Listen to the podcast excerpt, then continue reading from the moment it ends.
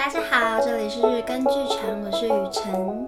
之前某一集曾经跟 Emma 聊过，我们要一起做一出关于残酷剧场的戏。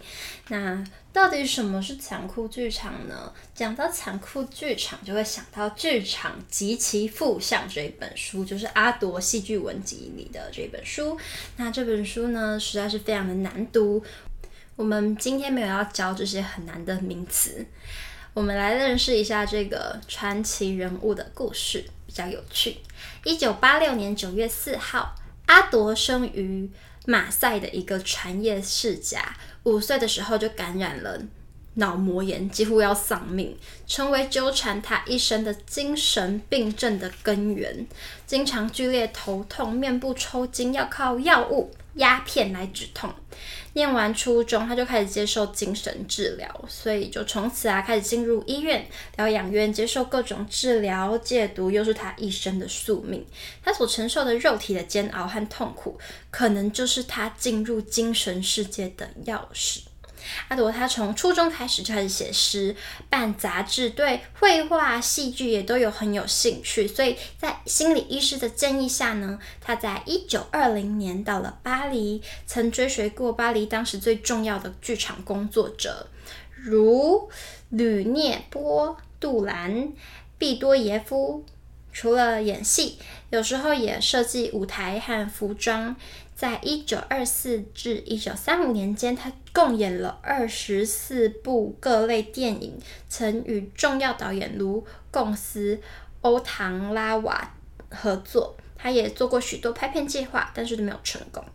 一九二四年，他加入超现实主义运动，但不久就被逐出了。他对超现实主义的教主布列东进行了激烈的比战。他对理性的批判，对中产美学的挑战，对原始艺术的追求，与超现实主义是一致的。但超现实主义的追求是人文的、美学的，而阿铎则关注于生命本质的追求，这是他一生唯一参与过的文学运动。所以演员生涯受挫之后啊，他就在一九二六年成立了假意剧场。假意是达达超现实甚至是荒谬剧的先先驱，他以挑衅的粗暴的言语、辛辣的黑色幽默感，对于对抗社会的武器。他对戏剧，他的戏剧没有逻辑的连贯，而且是有意松动传统戏剧中对人物和剧情的合理化。所以他以假意为剧场命名，是以他为精神导师，且更强化了假意的挑衅风格。因而常常引起轩然大波，总共只演出四出戏八场就黯然谢幕。一九三零年代是阿独最盛产的年代，他开始筹划残酷剧场，不断发表演说宣言，寻找经济澳元和文化界的支持，但是。回响有限。一九三五年，由他自制、自编、自导、自演的《宋西公爵》是残酷剧场唯一的制作。这是根据英国诗人雪莱的一幕一个五幕悲剧改编而成的，叙述罗马伯马公爵宋西挑战天理国法，不但害死亲子，畅饮他的血酒，还强暴了他的女儿。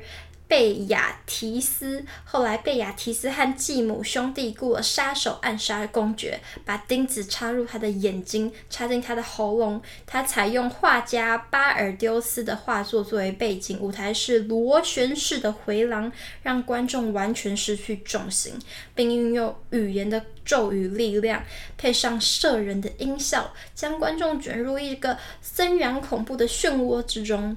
阿朵以这个沦乱、谋杀、血淋淋的故事，逼迫观众面对文明最深的禁忌，使观众不安。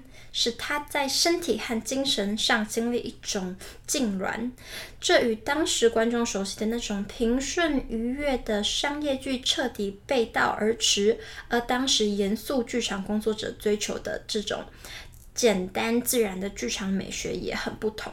他的实验注定失败，宋西公爵只演了十七场就无法支撑下去。失望又愤愤不平，所以阿朵就决定离开欧洲，开始他的文化寻根之旅。他首先去了墨西哥，希望在印第安文化中找到他心目中仍然带有生命主义的活的文化。在墨西哥，他参与了大规模的印第安祭典，觉得又有重新有了能量。一年后，他才回到了巴黎。之后呢，又带着一根拐杖，挂号，据说有魔法。曾属于爱尔兰守护神圣派圣派翠克哦，Patrick，Saint Patrick，到爱尔兰寻根，去寻找制作这根拐杖的一种原始文化所崇奉的老树。他在爱尔兰究竟发生了什么？其实没有很多的记载，只知道他与警察发生冲突，而且大打出手，在被监禁七天之后遣返法国，立刻被送进了精神院。从此之后，长达九年的时间中，他辗转于精神病院与疗养院之间。当时在二次大战期间，精神病院的条件非常差，他经常在饥饿边缘、电疗等各种的折磨，使他牙齿落尽、形容枯槁，几乎从一位美少年突然就跳成老年。一九四六年，他才重新回到法呃巴国巴黎，重新开始写作、绘画、演讲。巴黎文艺界似乎抱着赎罪的心情，为他举行了大规模的盛会，向他致敬。文化界重量级的人物，包括布列东，还有剧场大佬，都分别朗诵他的剧作。而毕卡索啊、夏戈尔啊、贾可梅蒂、沙特等人都捐出他们的绘画、雕塑或手稿进行义卖。为他筹到百万法郎生活基金，直到最后两年，他的境况才稍微有一点改善。一九四八年二月，在给一位友人的信中，他说：“从今以后，我要全心致力于剧场，我构想中的一种写的剧场。”他这个发文是 “on that the song”，每一次演出都要让。演出的人和看演出的人都从肉身上有所收获。我们不是演戏，我们是行动。它是 on a job on agi，那这样念。剧场其实是万物创造之源。这是他最后写下有关剧场的文字。一个星期之后，一九四八年三月四号。他死于直肠癌。好，所以这本书呢，就是《剧场及其复相》，收录了阿铎从一九三二到一九三八之间发表的论述啊。包括可能书信、论文、演讲稿、宣言、札记等等等，是没有一个严谨的系统化理论，所以它其实不是一本教科书，它像是一个生命宣言，是投向西方传统文化的挑战书。但显然，它要将剧场放在整个文化的架架构下来思考，所以它批判的不是西方剧场，而是它是。更是整个立基于理想思维的西方文化。好，所以他这样子积极于向东方重直观的文化和重视超自然力量的文原始文化取经，非常的有趣。那他也相信所有伟大的艺术都是神秘的。这一位在戏剧史上魏竹就是。地位非常的高，也影响非常非常的大的人物呢，他的一生差不多是这样了。我们今天虽然没有介绍到底什么是残酷剧场，但我其实觉得这个人的一生也给人很多的醒思。他过得超惨的，可是他其实实践了某种他的理想，这样的人生。究竟是不是幸福的呢？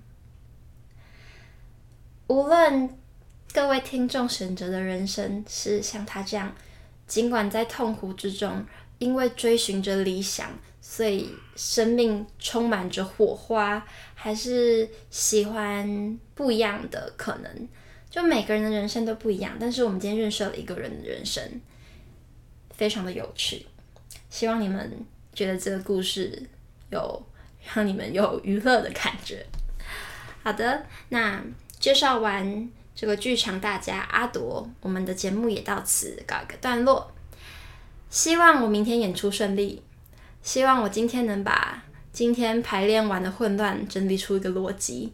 希望大家今天有个好梦，或是如果是早上早上听的话，今天能够一切顺利。好的，感谢你们的收听，我们明天见，拜拜。